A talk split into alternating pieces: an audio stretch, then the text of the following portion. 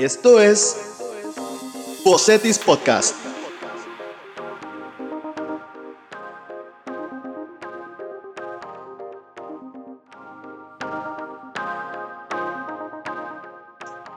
Hola comunidad CETIS, en este episodio de Expertos CETIS tenemos la presencia del doctor Josman Espinosa, docente investigador de la Escuela de Psicología de CETIS Universidad. Doctor, bienvenido y gracias por aceptar la invitación. Pues muchísimas gracias a ti y de nuevo por acá. Gracias. Vamos a hablar sobre los ritos de la nueva normalidad. Me gustaría introducir el tema desde, obviamente, sus, sus comentarios de qué nos referimos cuando hablamos de, ritos, situado en, en, el tema o desde la perspectiva de la psicología, ¿no? Porque pues, sería un rito desde esta ciencia.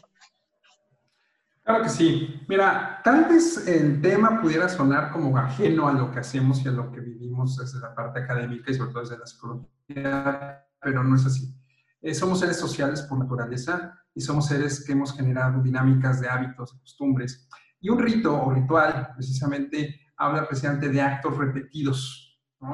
que como comunidades, como colectivos, les damos un simbolismo y una característica particular a nuestra a nuestro grupo y a nuestra identidad como grupo.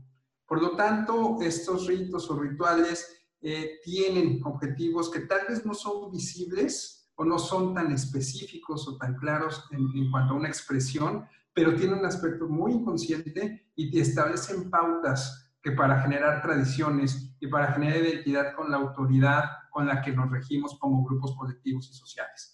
Entonces, los ritos, pues bueno, al final de cuentas nos van a, si, nos vamos ahora sí casi, casi por, por, definición, nos enseñan que son eh, una serie de pautas eh, que están marcadas por ciertos estereotipos, que representan ciertas acciones predefinidas, que son repetitivas y que están estructuradas de alguna manera y donde de alguna manera de nosotros mismos, como, como grupos o sociedades, le damos un sentido.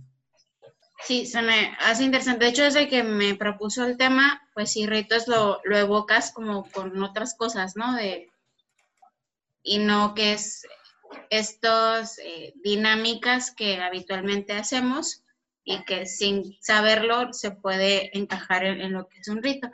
En ese sentido de lo que me está explicando, ¿cuáles serían las ventajas de tener o practicar o adquirir estos ritos en vías de, de, esta nueva normalidad, ¿no? Este mundo que nos vamos a encontrar o este mundo que ya está y se está construyendo bajo el esquema de la nueva normalidad.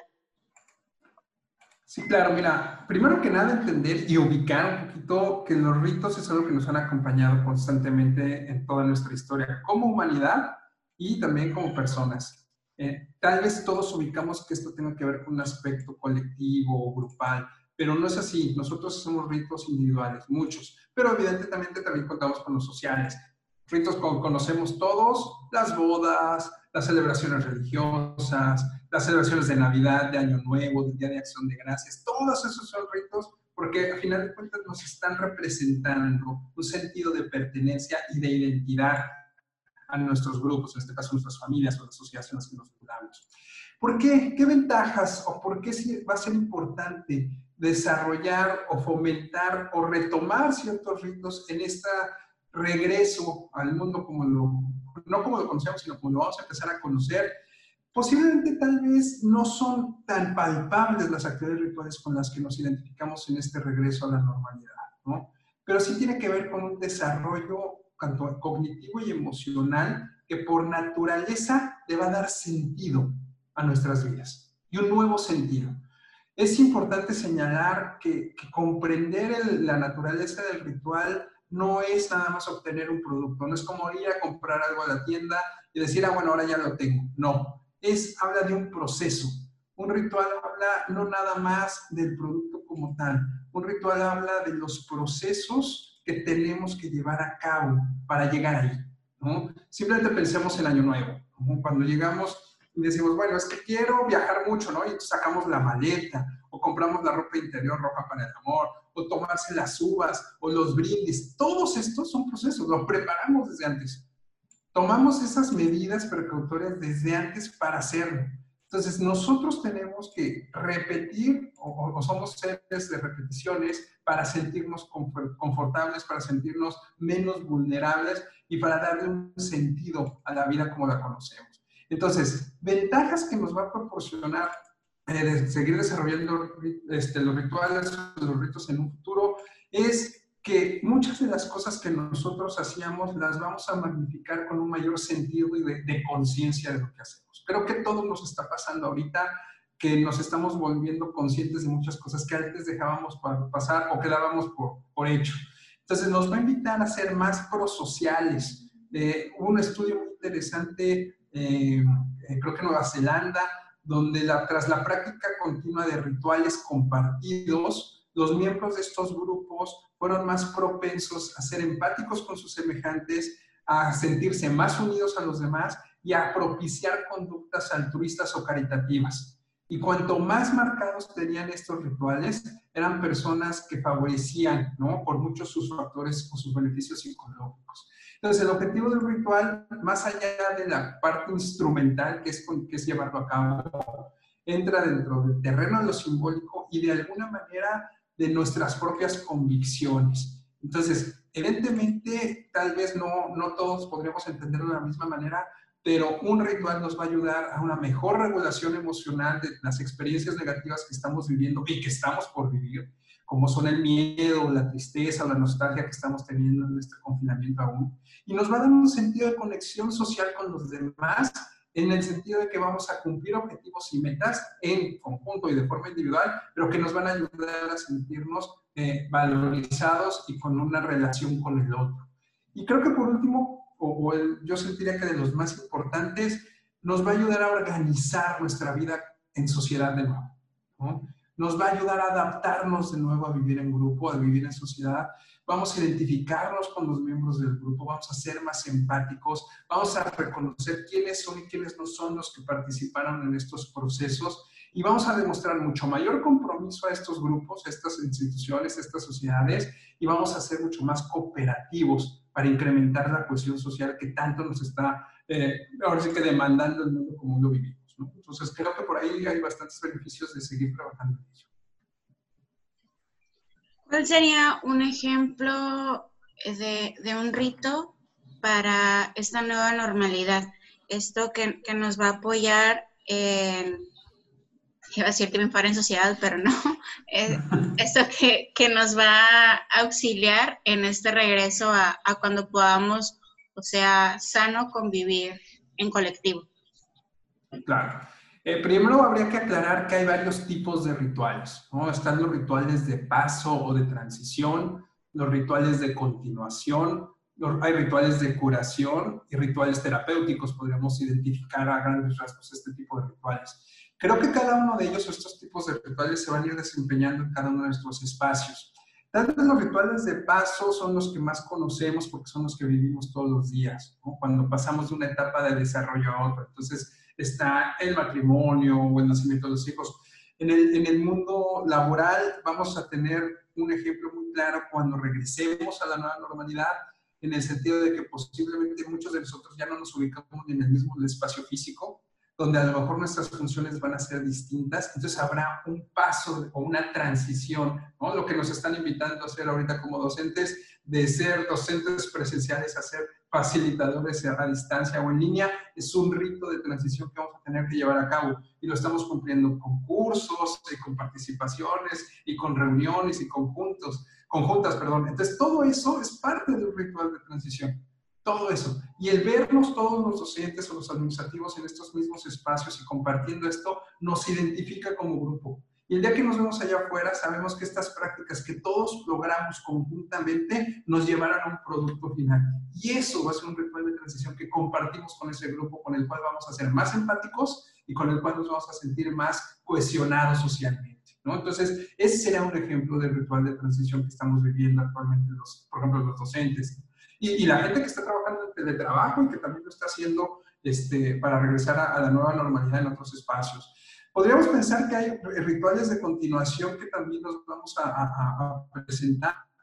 Y tal vez son estos rituales de los cuales no nos, no nos detenemos a pensar tanto, porque son repetitivos, son constantes. En el momento que nosotros vayamos regresando a nuestros trabajos y a nuestros espacios de una manera ya natural, agarremos el carro, nos vayamos a la oficina, al trabajo, regresemos, todo eso, y empecemos a sentir que estamos retomando, ¿no? Por así decirlo, la vía o el, rumbo, estamos generando nuestros ritos de continuación, porque a final de cuentas estos ritos tienen como objetivo marcar el ritmo de vida y mantener la continuidad que tanto nos hace falta ahorita. Ahorita tal vez hemos encontrado una continuidad en el mundo en casa, pero ya cuando regresemos va a ser bien importante que regresemos paulatinamente, como lo hemos hablado en otras ocasiones, pero sobre todo dándole un sentido y, una, y un ritmo específico a la vida que estamos retomando. Y eso será el rito a continuación, a lo mejor de los más importantes, porque no caigamos en esa desesperación. Y para eso vamos a necesitarnos ayudar de elementos y de compañeros también, ¿no? O sea, pensar que voy a tomar mi carro, pensar que voy a llegar a la oficina y entonces voy a hacer la hora del café, o pensar que voy a llegar a dar una clase, o sea, todos esos elementos que me van a ayudar a continuar a establecer el ritmo de mi vida serán parte de mi proceso de continuación.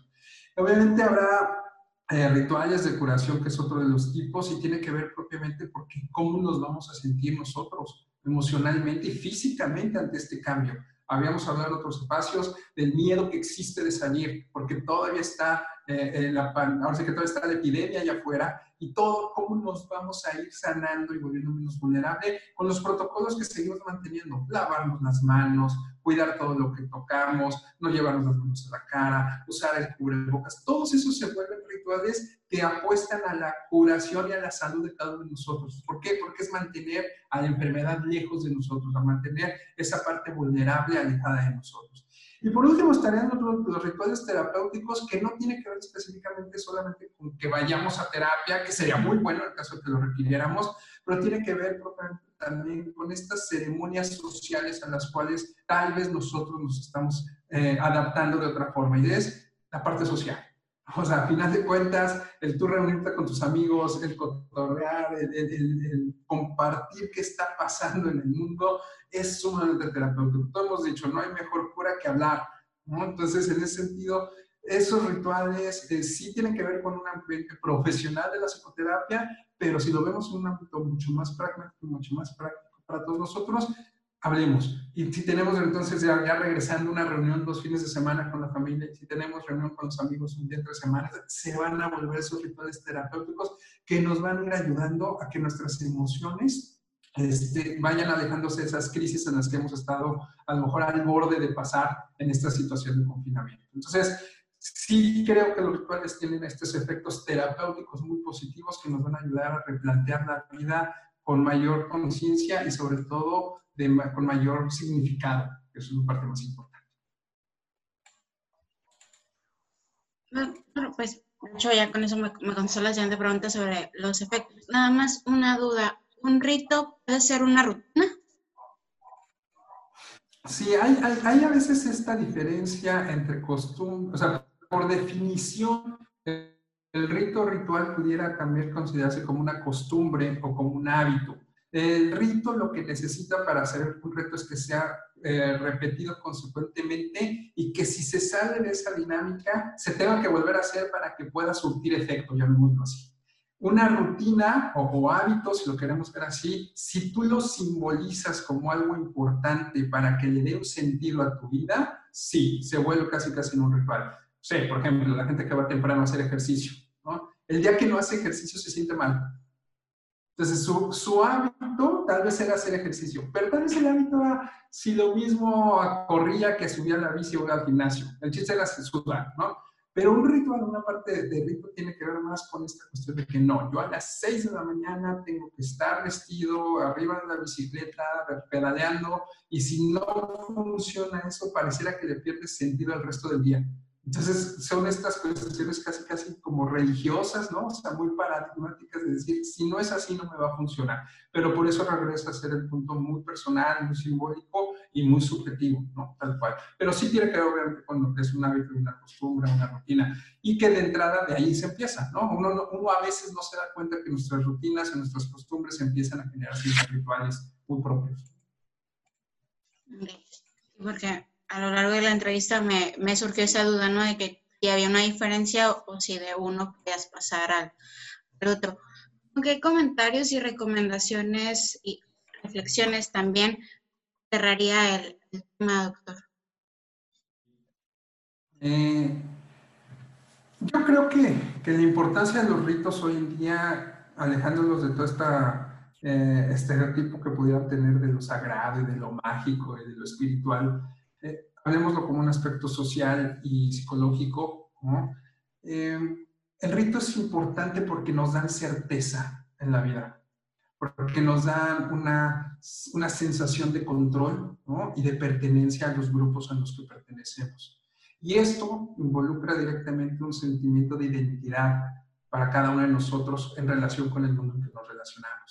Además de que los ritos pues siguen fomentando ¿no? nuestros valores, nuestras culturas y ciertas normas en las que nos vivimos, eh, los rituales son muy importantes para contener, para fomentar ciertos estados de conciencia y como comenté hace un momento, a manera terapéutica, ¿no? Se vuelve catártico se vuelve esta necesidad de pertenecer y de convertirnos en parte de, y cómo entonces nuestras propias acciones de todos los días o, de las veces que lo hagamos nos van a dar un sentido.